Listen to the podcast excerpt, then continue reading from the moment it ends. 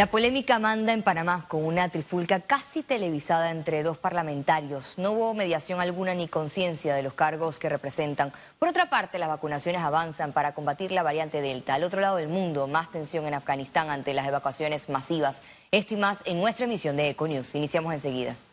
Los diputados Raúl Pineda y Edison Brosen protagonizaron este miércoles un altercado en las vistas presupuestarias del órgano legislativo. Presidenta ha pedido derecho a réplica de la presidenta, no mencioné el Artículo 173 de este reglamento. Aquí está el reglamento. Aquí está el reglamento.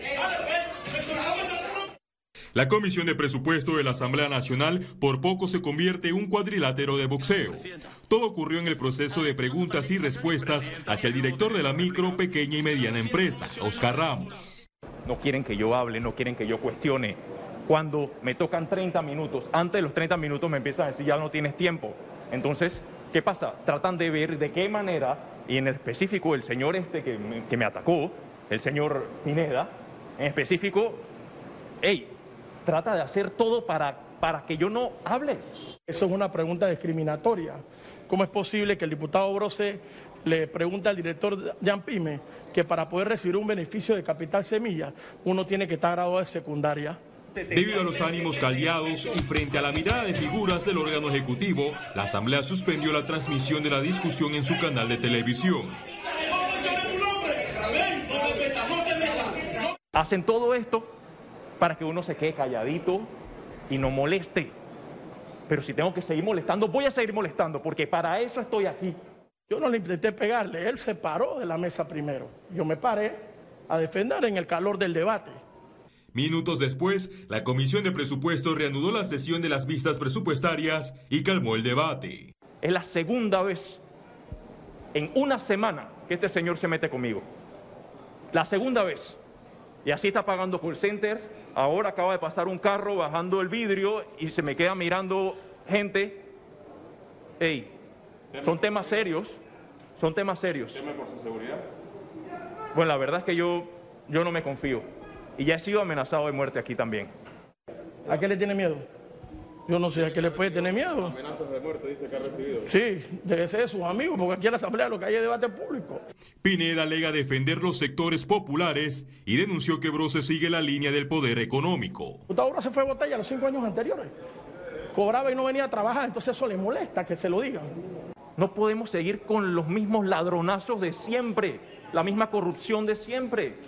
En medio de las sensitivas discusiones en la Comisión de Presupuesto, el órgano legislativo limitó el ingreso de los medios de comunicación con hisopados obligatorios y espacios limitados de coberturas. Félix Antonio Chávez, Econius.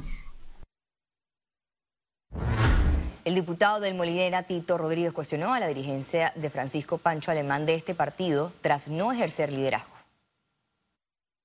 Poca participación, no, hay visita, no hay comunicación, no hay reunión, no hay nada, todo se hace eh, muy callado, muy térmicamente y creo que es un partido donde se, debe ver mucho más movimiento, participación, eh, ahí tenemos profesionales dentro del nivel del país que no se les da oportunidad de participar, entonces yo creo que son las cosas que más eh, los moreneses se sienten incómodos, molestos, no hay participación, solamente una o dos personas son las que toman las decisiones por los 100 mil inscritos. La diputada de Cambio Democrático, Ana Giselle Rosas, reiteró que su bancada debe mantener el rol de oposición y no de oficialista.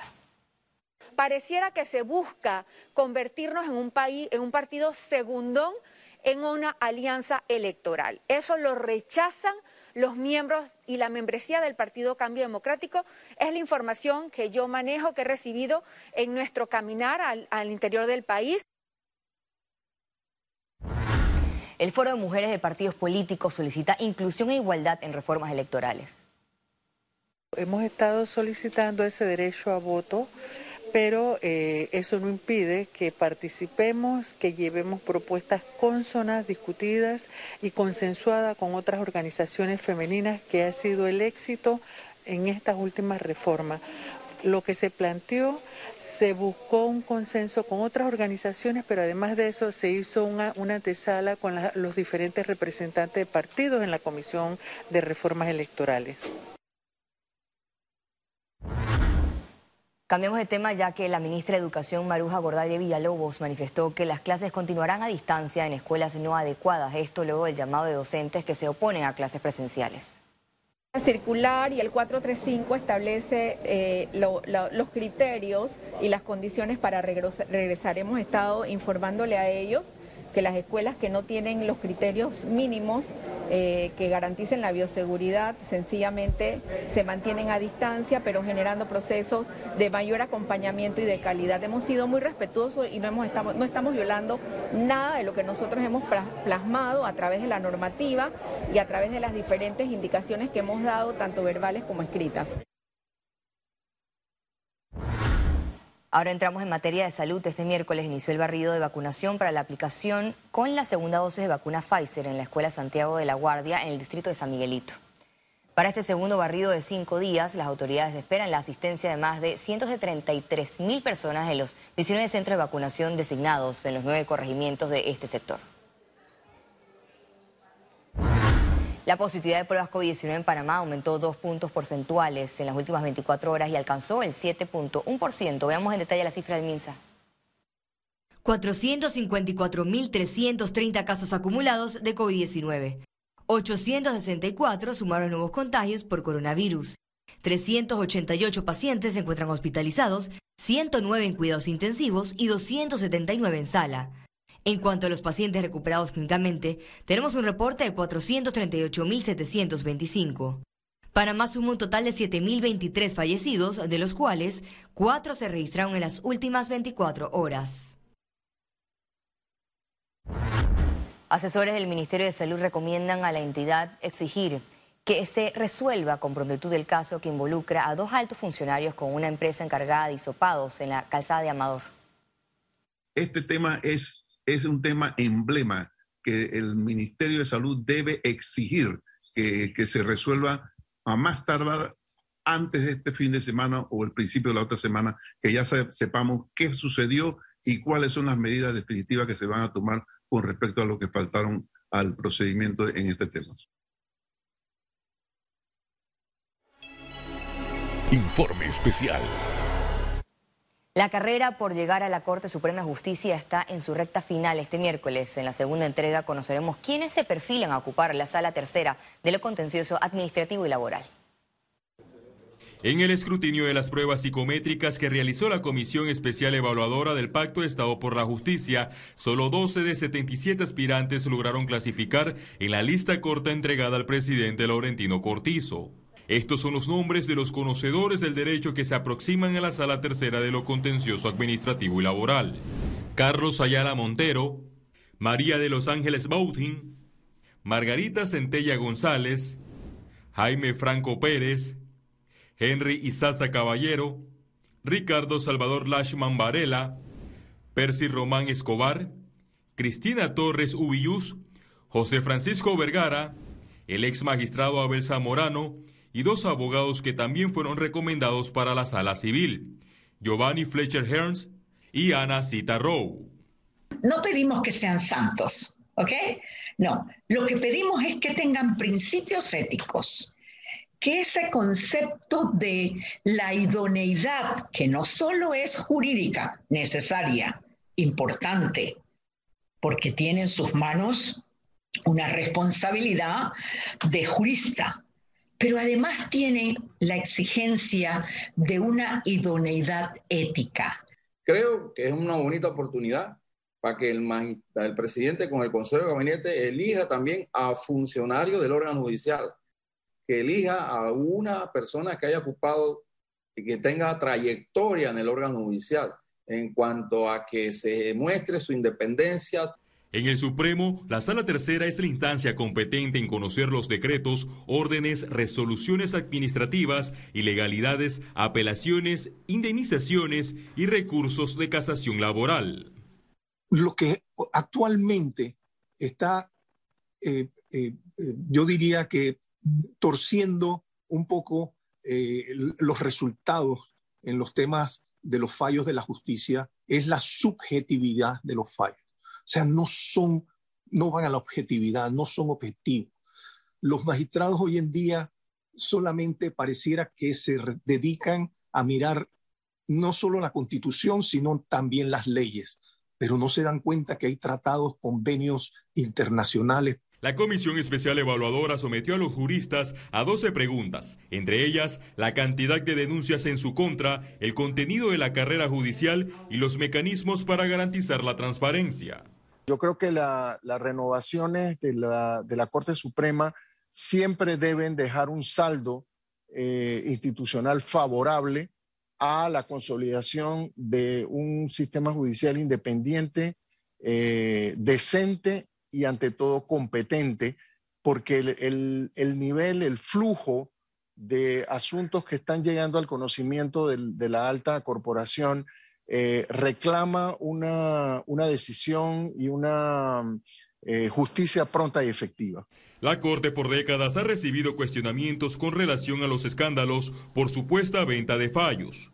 En la hoja de ruta para la renovación del órgano judicial, el mandatario Laurentino Cortizo aseguró que no había ungidos y prometió escoger magistrados independientes, transparentes y con carácter en la toma de decisiones. Que tengan un acervo moral, ético muy fuerte, que no dé activo de ninguna duda que esos riesgos de vínculo con el Poder Ejecutivo se desvanezcan, se desaparezcan, se estirpen cuando ocupe el cargo y ahí donde el presidente y el Consejo de Gabinete deben de analizar el mínimo de riesgo de esa relación.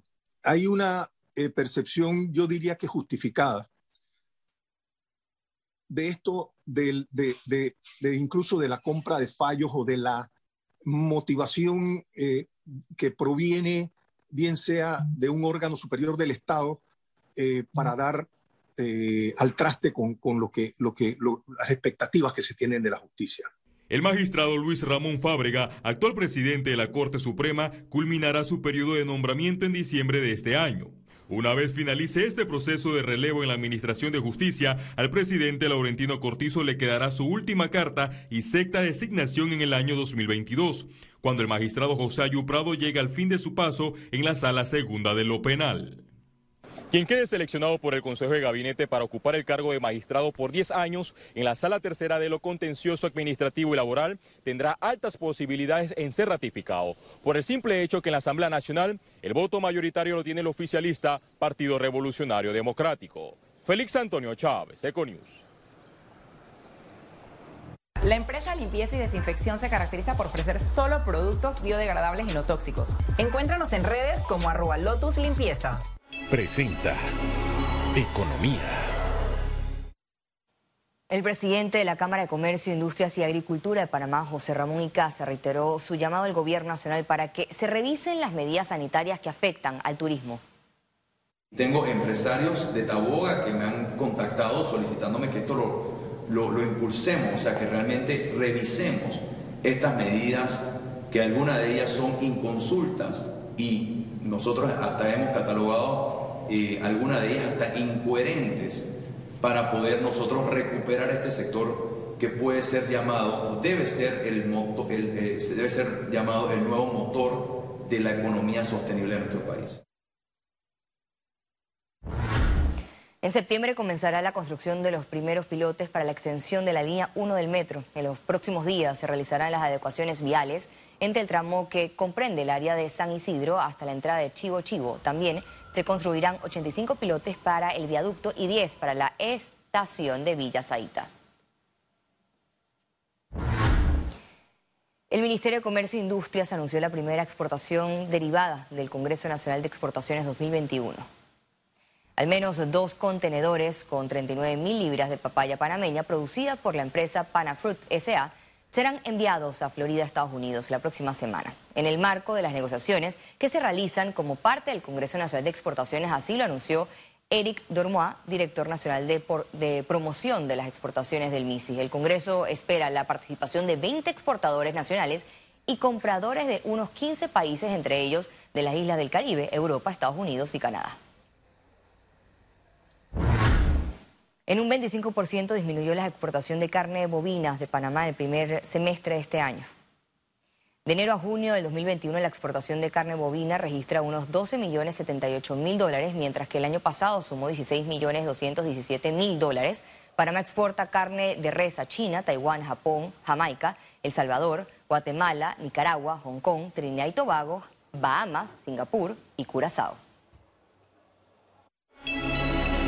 Economía fue presentado por... La empresa Limpieza y Desinfección se caracteriza por ofrecer solo productos biodegradables y no tóxicos. Encuéntranos en redes como arroba Lotus Limpieza. Al regreso, internacionales. Quédense con nosotros, ya volvemos.